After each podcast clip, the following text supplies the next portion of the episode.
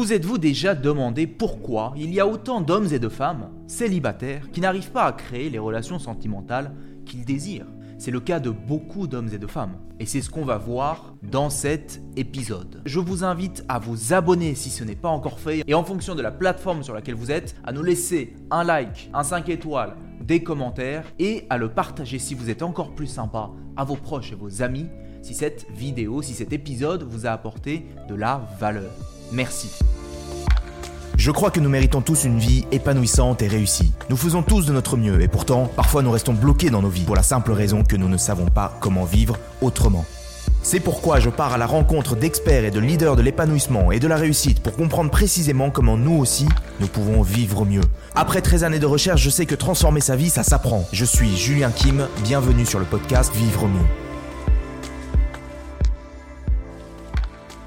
J'ai accompagné plus d'un millier d'hommes et de femmes dans leur évolution personnelle et plus spécifiquement quelques centaines de personnes sur des problématiques de relations sentimentales spécifiquement.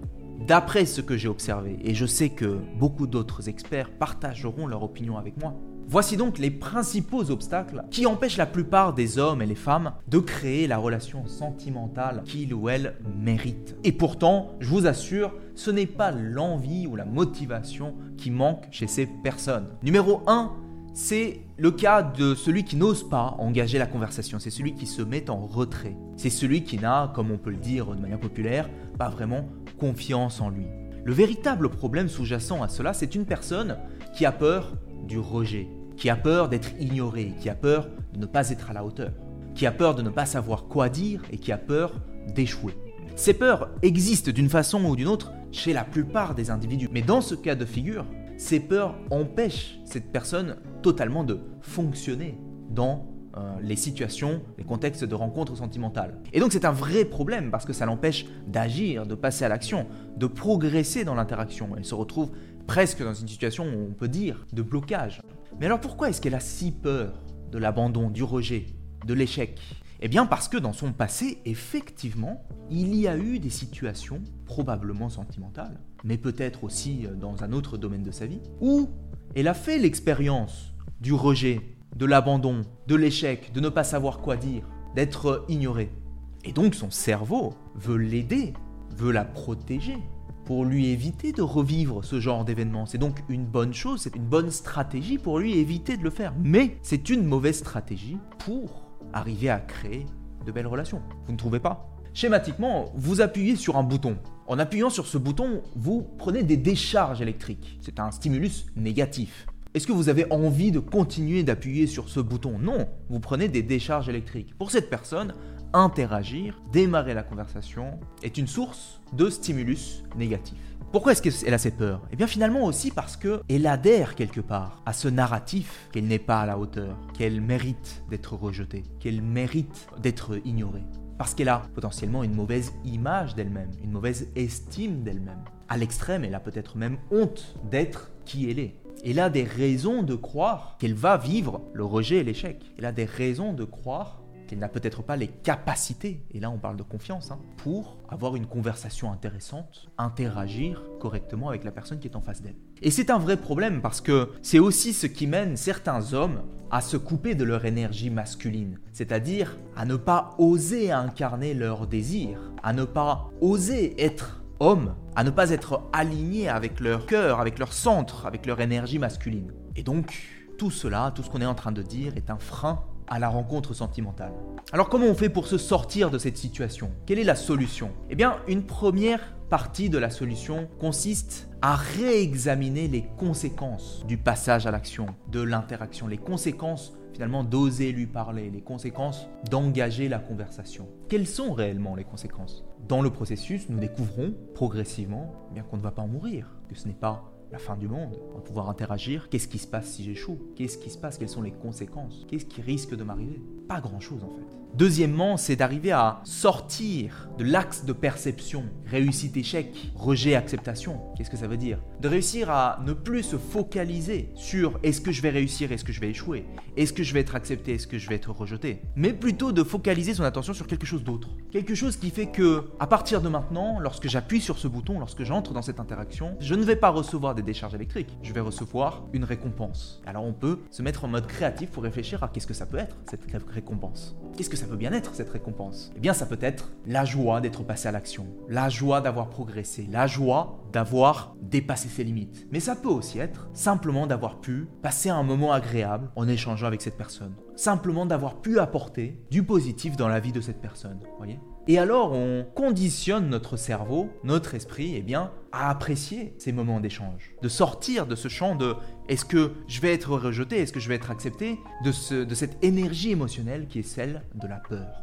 Et on arrive plutôt dans une énergie émotionnelle, plutôt de la contribution, de la joie. Voyez Chez les jeunes hommes, on a souvent tendance à mettre ça dans euh, le champ lexical du challenge. On peut dire que finalement, essuyer un rejet, ce n'est pas la fin du monde. En fait, c'est même une étape vers la réussite, vers ta progression. Donc bravo, tu peux te apprendre à te sentir fier d'avoir vécu des rejets.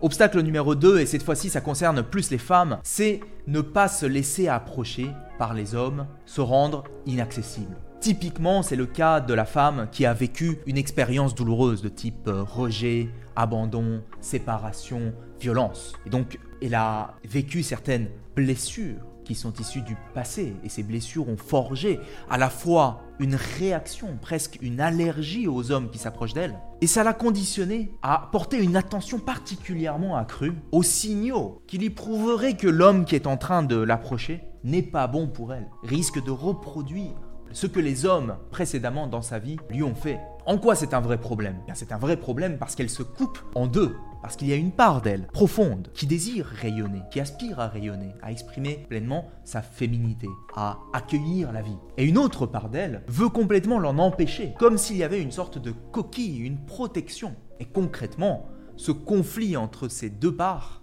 d'elle-même, eh bien, génère de la douleur, de la frustration. Cette coquille l'amène à prendre de la distance par rapport à ses émotions. Bref, ce sera une forme de douleur et surtout, eh bien cela l'éloigne concrètement des belles relations qu'elle pourrait avoir avec les hommes. Et croyez-moi, il y a énormément de femmes qui sont dans cette situation. Peut-être que, que vous faites partie, chère auditrice, de cette catégorie de femmes. Alors quelle est la solution? Eh bien, une part, une partie de la solution consiste d'arriver non pas à oublier ce qui s'est passé, non pas d'arrêter de voir ce qui s'est passé, mais plutôt à accepter, accepter non pas rationnellement, non pas intellectuellement, mais intuitivement, c'est-à-dire s'autoriser à laisser partir ce qui s'est passé pour que demain, notre corps ne soit plus en réaction quasi allergique à cette blessure, à tout ce qui nous rappelle cette blessure.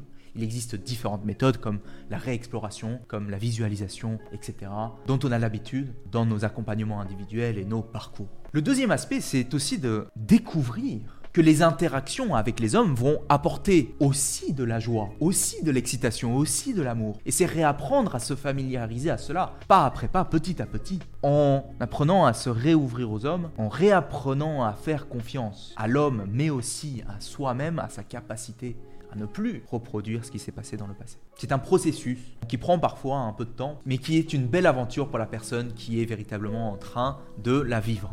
Obstacle numéro 3, c'est le cas de la personne qui ne sait pas comment continuer une interaction. Comment faire, quoi dire, comment être dans l'interaction? Quelles sont véritablement les étapes? Alors, c'est souvent symptomatique d'un manque d'expérience lorsqu'on n'est pas familier avec les différentes étapes d'une relation sentimentale. Mais vous savez, on peut aussi avoir énormément d'expérience et ne pas véritablement saisir ce qui se joue. Ne pas comprendre qu'il existe d'abord une dynamique d'attirance, qui n'est pas l'amour du tout, qui est l'attirance. Puis ensuite, une dynamique de connexion émotionnelle, avec un jeu, un flirt qui se met en place. Et enfin, une troisième dynamique, un volet de la physicalité qui s'ajoute progressivement. Alors tout ça en début de relation, et puis après, il y a beaucoup d'autres choses qui vont intervenir, comme la confiance, comme les valeurs, comme l'alignement des valeurs, comme la communication, mais ça, ça sera ensuite. Celui qui sait tout ça, pour lui, c'est naturel, ce n'est plus un problème. Souvent, il ne sait même pas qu'il le sait. Et pour lui, il suffit d'être soi-même. Mais c'est un vrai problème pour celui qui ne sait pas, pour celui qui n'est pas familier. Parce que lorsqu'on va dire, allez dire à celui qui ne sait pas, d'être soi-même, vous savez ce qu'il va faire? Il va continuer de ne pas savoir, tout simplement, de ne pas savoir quoi faire. C'est ça, être soi-même, pour celui qui ne sait pas quoi faire. Vous prenez une personne qui sait faire du vélo. Eh bien, c'est naturel de faire du vélo. Vous prenez une personne qui ne sait pas faire du vélo. C'est naturel pour cette personne de ne pas savoir en faire. Alors, qu'est-ce qu'elle peut faire, cette personne? Quel conseil vous donneriez à cette personne qui ne sait pas faire du vélo? Reste toi-même Non, apprends à faire du vélo. Apprenez à faire du vélo. Concrètement, qu'est-ce que ça signifie? Eh bien, idéalement, on a appris de façon intuitive, par mimétisme, en observant des figures masculines, féminines, prépondérantes dans sa vie. Nos parents, les adultes, nos, grands frères et sœurs. Et si ça n'a pas été possible, on a pu apprendre par son expérience personnelle. Mais si on a mal appris, si on n'a pas pu apprendre, on peut aller apprendre cela de façon consciente, en lisant des livres, en comprenant la psychologie sociale et la psychologie humaine, et encore plus idéalement avec quelqu'un qui vous explique les tenants et les aboutissants. Dernier obstacle, et celui-ci est vraiment étonnant parce que je ne m'attendais pas à ce que cela revienne aussi régulièrement dans mes accompagnements parmi les personnes qui viennent me voir. Ce sont des personnes qui simplement ne savent pas concrètement comment ou rencontrer des hommes et des femmes. J'ai été étonné vraiment de découvrir la quantité d'hommes et de femmes qui simplement n'ont pas accès à un réseau social, pas les réseaux sociaux sur le téléphone, non, un réseau social au sens traditionnel du terme, c'est-à-dire qu'ils n'ont pas accès à des cercles sociaux et ne savent pas comment y accéder. C'est un vrai problème parce que quand on a 20 ans, facile, on a l'école, on a le travail, on a les amis, on a la famille, on a des cercles sociaux qui sont très vastes. Mais lorsqu'on sort d'un divorce, lorsqu'on a 45 ans, eh bien, on côtoie un peu moins de gens quand même. Alors j'ai l'habitude de dire qu'il existe souvent, qu'il existe en gros 5 gros canaux par lesquels on peut passer pour euh, développer de nouvelles relations sentimentales. Le premier, c'est le cercle familial et social, les amis proches, la famille, qui euh, côtoient hein, eux-mêmes d'autres personnes. Et donc, on peut, à travers ces personnes, en participant à des activités communes, rencontrer de nouvelles personnes. On a, le, deuxièmement, la sphère professionnelle. Donc, euh, le travail, euh, les personnes qui côtoient les sphères professionnelles, les amis des collègues, etc. etc.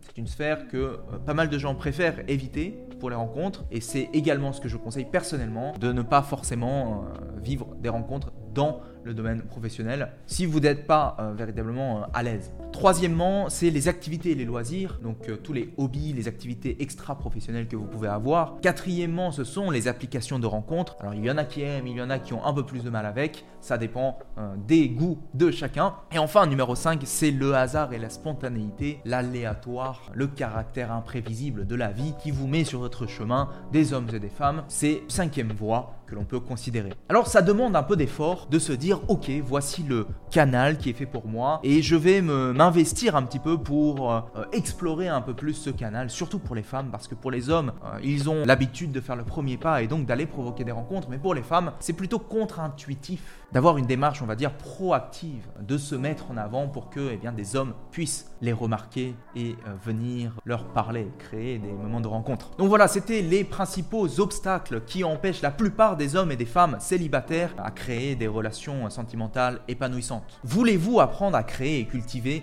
des relations sentimentales épanouissantes? J'ai développé une méthode simple à découvrir lors d'une soirée en direct sur Zoom. Elle s'adresse à tous ceux pour qui construire des relations sentimentales épanouissantes est une priorité. Je vous invite à cliquer sur le lien qui s'affiche, soit en description, soit quelque part sur la page sur laquelle vous êtes, qui vous permet d'accéder à la page d'inscription. Alors attention, c'est une conférence qui est gratuite mais la salle de conférence est limitée en nombre de places, il n'y a pas énormément de dates, alors je vous invite à réserver votre place dès maintenant pour sécuriser votre inscription. Alors c'est tout pour aujourd'hui, c'était Julien Kim et l'école Vivre Mieux. Je vous dis à la semaine prochaine, ciao